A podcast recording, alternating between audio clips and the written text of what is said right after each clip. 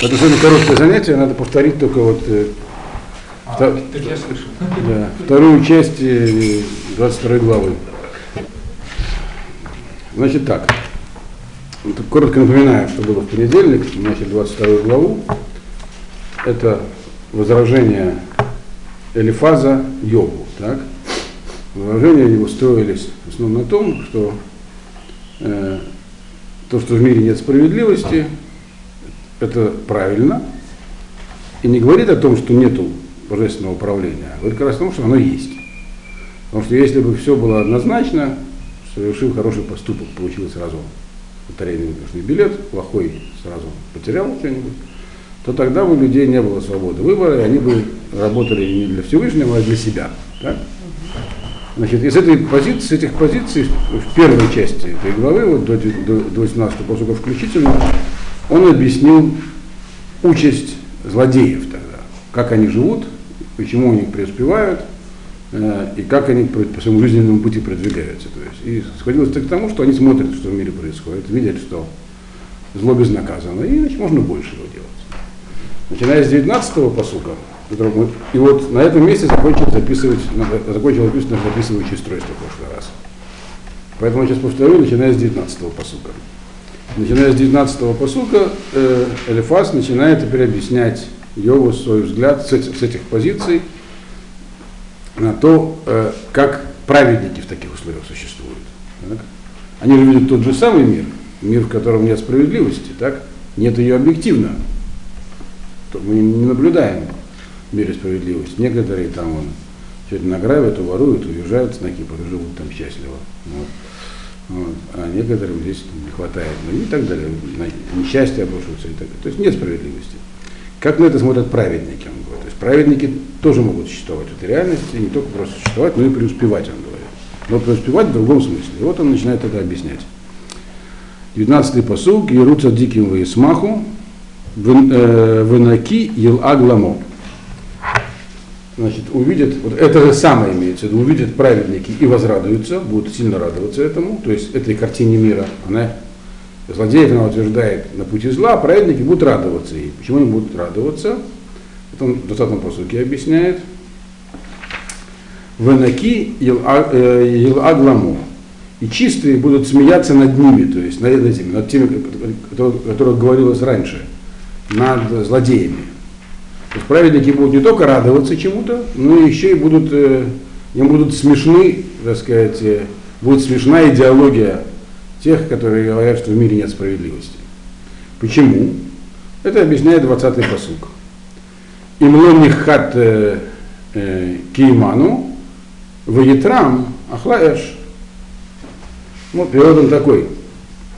Если так, то не уничтожается душа наша, говорят праведники, а их душа будет гореть в огне, ее съест огонь. То есть, из чего они исходят, говорят так. Я вам уже в прошлый раз, когда это читал, не записал, говорил, да, что есть для слова душа, и то, и другое переводится как душа, но разными словами здесь передается она. Так? Прежде чем об этом говорить, надо понять, что они имеют в виду, праведники, когда так воспринимают картину мира. Понятно, что они имеют в виду. Они исходят из чего? Что Всевышний справедлив. Это для них аксио- аксиома, потому они и праведники. А раз мы этой справедливости здесь не видим, так, значит она есть это в другом месте. То есть у жизни есть продолжение. То есть для них эта картина мира, в которой зло торжествует, однозначно является доказательством того, что этим миром все не исчерпывается, что есть душа, которая живет вечно. То есть, исходя из одних и тех же событий жизни, приходят люди к разным совершенно выводам. Э, и поэтому они радуются. Они радуются тому, что получат то, что написано в предыдущем посуке. То, что они получат свою награду, а эти получат свое наказание. Поэтому они над ними смеются, потому что те живут в ощущении полной безнаказанности. Но на самом-то деле они как бы просто наивные люди. Возмездие их ждет, говорит Элифаз. Значит, и душа, которая, когда говорится про душу праведников, она называется словом киману, осуществляющая, то есть то, что ставит человека на ноги дословно. То есть главное, что есть в нем, это душа. А когда говорится про душу этих, у которых будет есть огонь, то есть они не, не будут в жизни в будущем мире, то она называется словом етер. Ветрам ахла. Етер это слово, так сказать, довесок, дополнительное. То есть для них эта душа как бы что-то такое внешнее, не, не, не главное в них. Вот. И, соответственно, она, ее не останется. Что будет с душой после смерти у злодеев, здесь пока не, не разбирается. Это разбирают в других книжках. Рамбам, Рамбам, у нас про это были лекции, они висят даже в интернете, когда мы разбирали давно предисловие к 10 главе э, трактата Санхедрин, который написал Рамбам. Так вот, то есть получается, что праведники как минимум делают совершенно другой выбор из наблюдения реальности, э, другой вывод. И их это радует. И для них это то, что для злодеев является доказательством безнаказанности, для них является доказательством того, что существует будущий мир и душа бессмертна. Вот. И, но дальше он продолжает описывать Элифас, что еще праведники извлекают из этой картины мира.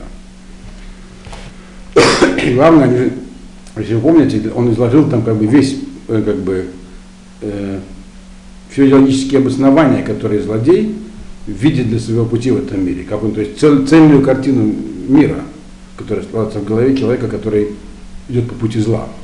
Соответственно, должна быть такая же цельная картина мира и у противоположной группы, у праведников. Вот он, он, здесь, он здесь все излагает. То есть они должны понять, а для чего так устроен мир. Ну, главное, для того, чтобы была свобода выбора.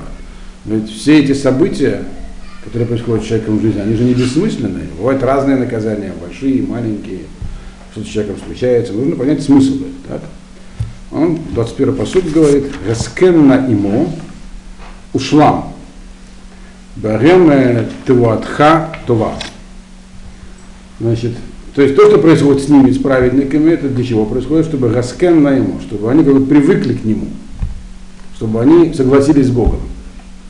Имо с ним, с Богом имеется в виду. Ушла, мы примирились. То есть их жизнь дается им для того, они видят для того, чтобы они сумели в этом мире увидеть вот эту самую вечную душу и отвлечься от интересов э, этого мира и устремиться, так сказать, к духовным высотам. То есть, как бы привыкли к Богу еще при жизни, имеется в виду. Готовились, другими словами, готовились к будущему миру. Для них этот мир подготовка к будущему миру. А для чего тогда существуют злодеи? Ведь они же чего существуют, так? С точки зрения праведников. Здесь существует прежде всего сами для себя, получить свое, свое наказание, но для праведника. Зачем мне нужен, если мир создан для меня, чтобы я здесь совершенствовался, для чего рядом у меня есть сосед злодей? А это, говорит, то, у него тоже есть цель. Варем Туватха э, Това. А вот из них нам, от них нам приходят э, полезные вещи от злодеев. Какие полезные вещи? А именно вот этот самый жизненный путь. Безнаказанность злодея важный фактор. Он как раз и позволяет нам сделать все правильные выводы том, как мир устроен. То есть с точки зрения праведника злодей существует для того, чтобы было ясно, что возмездие это будет, но значит не здесь. То есть существование злодеев доказательство того, что есть будущий мир. То есть у них есть своя полезная функция в глазах праведников. 22-й посук. Э, как на мипив Тора, высим амарав билвавеха. Возьми из э, уст его закон и положи слова его в сердце свое. Значит, откуда знать, как праведник узнает, а что ему, собственно говоря, надо делать? Ну, понятно, из того, что происходит в мире, он видит, что задача тут в нашем мире, несмотря ни на что, служить Всевышнему и потом получить награду. А как служить, что делать? Она, она говорит, найти надо. Как нам не пифтура? Нужно от, все, от самого Бога закон получить. Тора, которая здесь упоминается, само слово Тора означает закон, когда писалась книга Йова, так сказать, ну, по простому пониманию, Тора еще не было в этом мире, она существовала, так сказать, в верхнем мире, но закон был, то есть пророчество было. То есть нужно найти людей, которые могут, э, у которых есть э, связь с Всевышним, которые этот закон могут дать нам, растолковать. Они были и тогда. Мы знаем, вот у нас Почему начинается хумаш перечисления разных личностей? Это как раз и были те самые люди, пророки, которые могли давать Тору людям, закон. Вот нужно у них этому научиться. И это дело все усвоить. Нужно не только это узнать, но положить на сердце.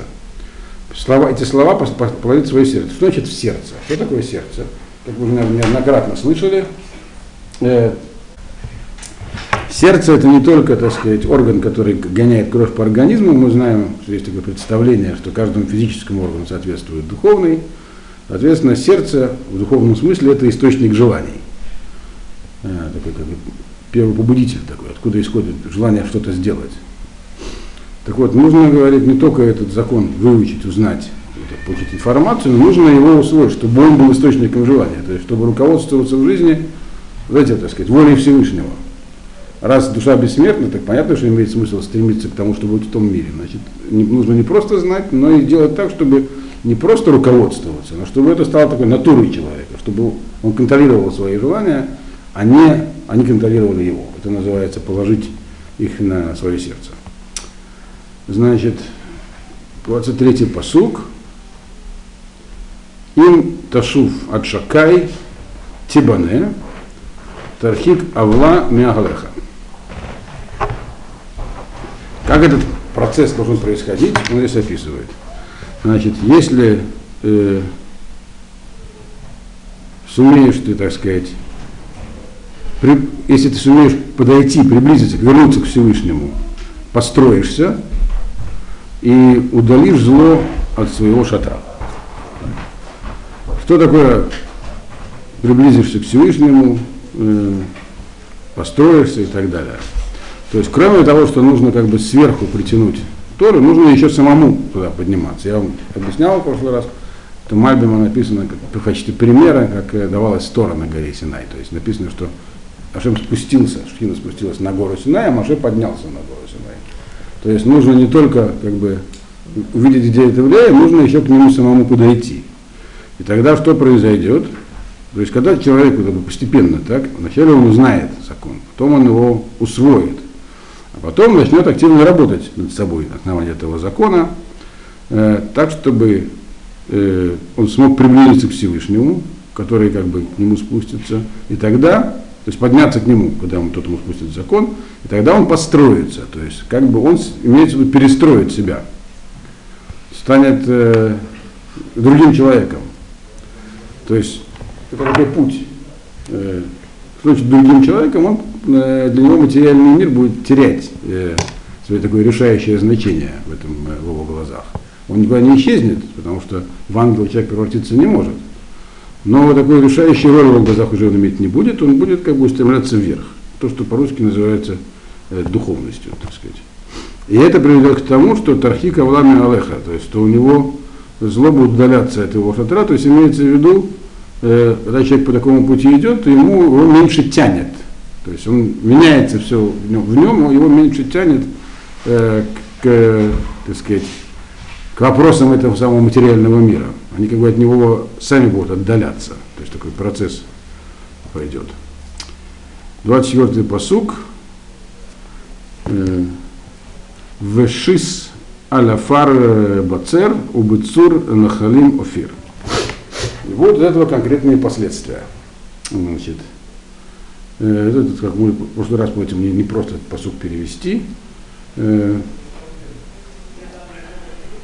и будут как бы э, э, разрушены перед ним как песок укрепления. И Бецур Махалим Уфир, и в ручьях останется золото. Так надо это переводить. Офир, слово Офир, это Офир в Торе называется такая река, где добывали золото. Э, и здесь говорится про два фактора жизненных, определяющих для любого человека, а именно силы и богатство. Э, эти факторы подробно обсуждает, когда он говорит про путь злодея. Злодей он, э, применяет силу для того, чтобы достигать своего, достигает богатства, потом применяет и богатство, и силу, чтобы еще больше достигать и так далее. То есть это и есть содержание его жизни. Так вот, для такого человека, который как бы сумеет приблизиться к Всевышнему, для него вот эта вот э, сила, которая есть, называется словом бацер, крепость, укрепление, то есть то, что в жизни очевидно является работом силы, такой, э, на что люди полагаются. Для него оно будет, не будет казаться чем-то надежным, а будет таким зыбким, как прах, пыль, потому что видит он, что этот мир на самом деле не главный. И золото его тоже не будет сильно интересовать. Вот. Он его оставит лежать там, где оно есть. То есть не будет гоняться за ним, не поедет на клондайк и так далее. Вот. Может в банк пойдет работать, но далеко за деньгами не поедет. Потому что это не будет главное, так сказать, в его жизни. И даже не, совсем не главное. Почему так и будет с ним? Потому что, вот говорит 25-й посук, я э, Шадай, э, Шакай, так говорить, Бецареха, в Кесев Туафотлах. Потому что Всевышний будет для тебя укреплением, то есть для такого человека Всевышний будет его укреплением, Бог. Он будет видеть э, мир по-другому, чем человек, который смотрит только на материальную сторону. А как он будет это видеть? Потому что сумеет там, в сердце все принять и так далее. А э, серебро, э, э, туафот, серебро будет для него как бы, ну, можно так перевести, духовным серебром. То есть ценности его будут ценности другие, не, не, не материальные. Вот. Слово тафот это слово аф, то, что наверху находится. Летает, там где-то всплывает. Вот. Вот. То есть его, сила его, сила для него это Всевышний, близость к нему, а богатство для него это что-то такое духовное понятие. Вот. Это как бы он все, это все этапы. Начинает такой человек с того, что увидит принцип. Принцип, для у него есть вера в то, что Всевышний справедлив. И раз так, то он видит, что в этом мире нет, значит, начинает он с того, что видит, что должен быть другой мир. А дальше он начинает развиваться. Причем вся эта цепочка, она не, не обязана вся осуществиться, всех этих вот э, ступеней, он все выше и выше поднимается. Это просто возможный путь для такого человека. Значит, и вот 26-й посук объясняет, собственно говоря, а что будет являться движущей силой этого процесса. Человек устроен так, что ему, он, в общем-то, рожден для удовольствий. Так? Что значит удовольствие? Ну, чтобы, человек должен есть, там, пить, всякие другие вещи делать, без этого он жить не может. Так? А, и как раз путь злодея понятен, он к этому и стремится. Так у человека есть тело, оно как бы своего требует. Так? Как же такой праведник сможет не только понять принцип, но и по этому пути идти? Он говорит, а говорит очень просто. 26-й посук. Киаз аль-шакайтит анак ватиса лока манеха. Э, потому что он, как бы, удовольствие будет в, в этом самом, вот и в близости к Богу.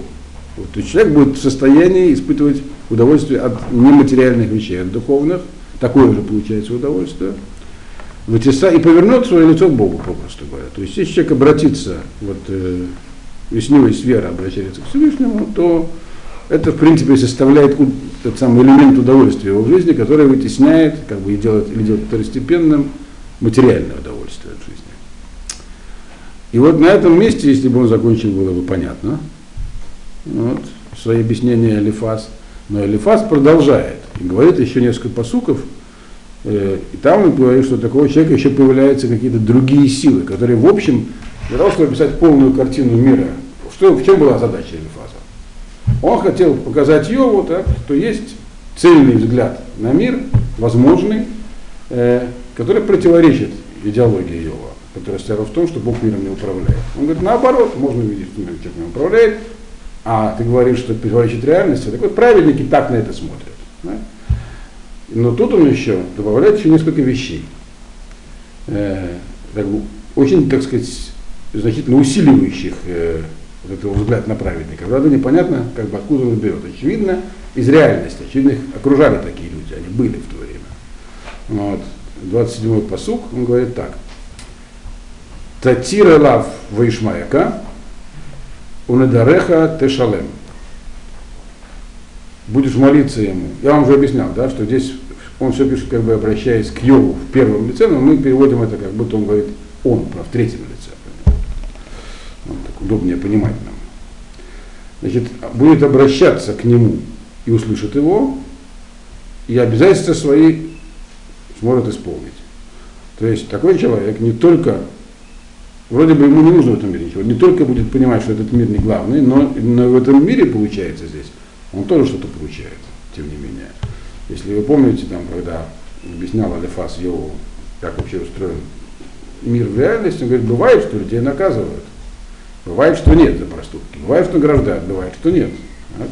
Но, возможно, и награды тоже, и наказания в этом мире. Другой вопрос, что злодей это объясняет все случайностью. Или точнее, там, как правильно объясняют, не случайностью или фаза, а законами природы. Так, звезды легли. Вот.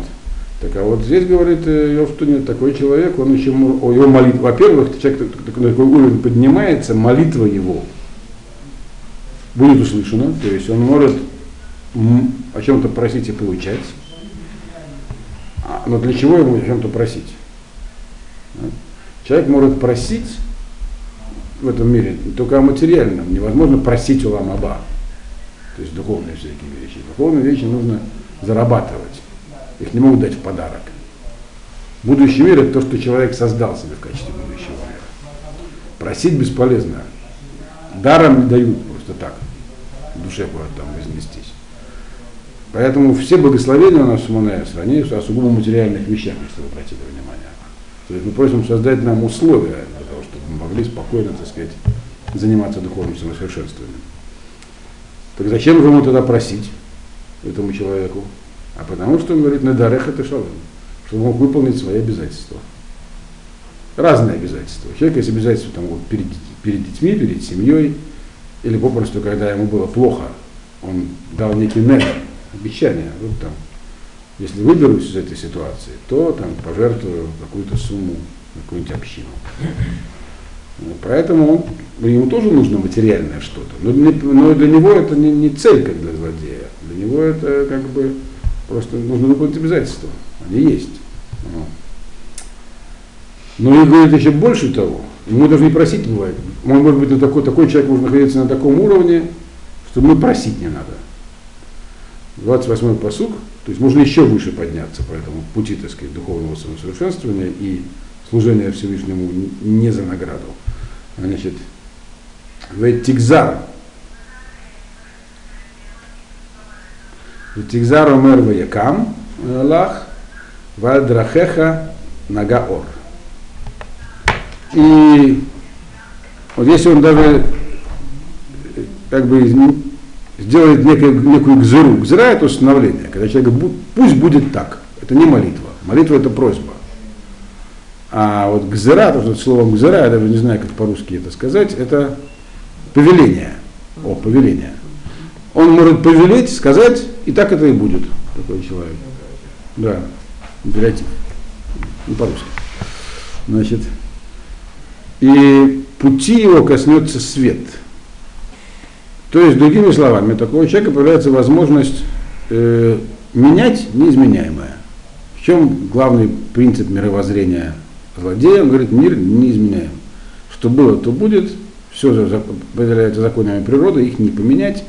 Вот как звезды стали при рождении человека, вся жизнь его предопределена, законы не изменить, и поэтому бесполезно даже искать связь между поступками человека и последствиями. А такой человек, написано, может э, приказать, и изменится все. И Мальбин приводит в качестве примера, приводит два примера. Яшуа, который сказал Шемер Багион дом, солнце над Гевоном встань, вот. и солнце встало. Вот, хотя это прямое нарушение законов чтобы там закончить сражение. Вот. И Ильяву, пророк Ильяву, который сказал по Махазу, что дождь не, не пойдет, роса не выпадет, пока я не разрешу. И три года не было дождя ни разу, пока он не разрешил. Вот. С чем это связано, это надо читать Танах, мы сейчас не этим занимаемся. Но тем не менее есть такие примеры, приводит Мальбим их. Но очевидно, что и времена Йова такое тоже было. Потому что Элифас говорит, что такие, ты знаешь, есть люди, которые могут сказать, и поменяется то, что кажется незыблемым, так?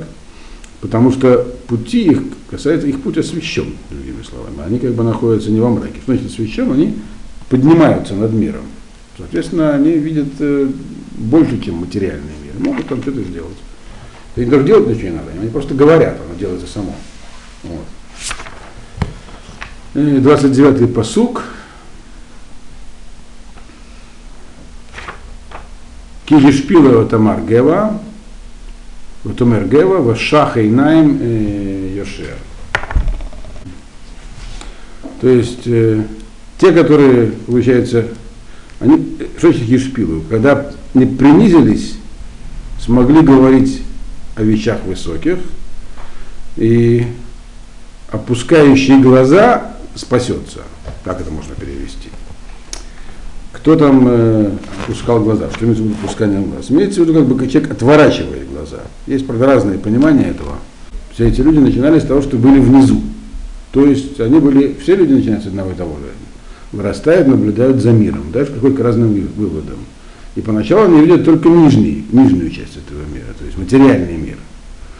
Но получается, что ну, с этого, из этого снизу самого, то есть находясь в этом, в, плавая, так сказать, по поверхности Земли, могут потом говорить Гера, могут подняться и говорить на самом верху. Вот что они говорят, то исполняется после этого. То есть такая возможность есть. Получается, что есть такой путь в этом мире. Вышах и Найм, и тот, который, а что для этого нужно сделать? Это нужно как бы отвернуть глаза, он будет спасен. То есть нужно как бы отвернуть глаза. Что такое глаза? Глаза это то, чем мы воспринимаем мир, и как написано в Шма в последней части, вот Атуру Ахарилавхем, Эйнехем, Шаратем за ним Не идите со своей, не поворачивайте со своими там, сердцем и глазами, потому что они вас так, ведут к греху. То есть отвернуть глаза означает как бы оторваться от э, материального мира, посмотреть куда-то в другую сторону. То есть таков механизм их подъема. Отрыв от материала. И последний посук – Ямалет инаки венимлад бебор капеха. Значит, э, как к этому человек приходит, написано, он исторгает из себя все нечистое, э, то есть все, все вопросы, связанные с этим миром, венимлад бебор капеха. И тогда от него это отходит все, и он остается с чем? С чистыми руками. То есть чистым такой человек становится не просто, так сказать, просветленным в духовном плане, но его как бы, у него вид такой святой, праведник. То есть его качество характера другими становится, другое впечатление, это есть, словом, чистые руки. То есть от него не исходит ничего дурного вообще. То есть таков путь в этом мире, по мнению Элифаза праведника. Я еще раз подчеркиваю, что это все это, все эти, все, что мы здесь э, читаем пока что, это все полемические выступления. Элифаз говорит здесь как философ. Вот. Он находит оправдание Всевышнему, и оно звучит, может быть, даже убедительно. Проблема в том, что Всевышний с ним потом не согласится. Вот. Вот. Но когда мы до этого дойдем, тогда попробуем понять, что же он не так говорил. Вот. Хотя звучит все вроде очень, так сказать. Он и, и, и говорил им как философ, он умеет убеждать, у него логика работает, но его, его Йов не воспримет. Самое главное, что Всевышний скажет, что это не то. А что не то, это надо будет понять. Вот, все.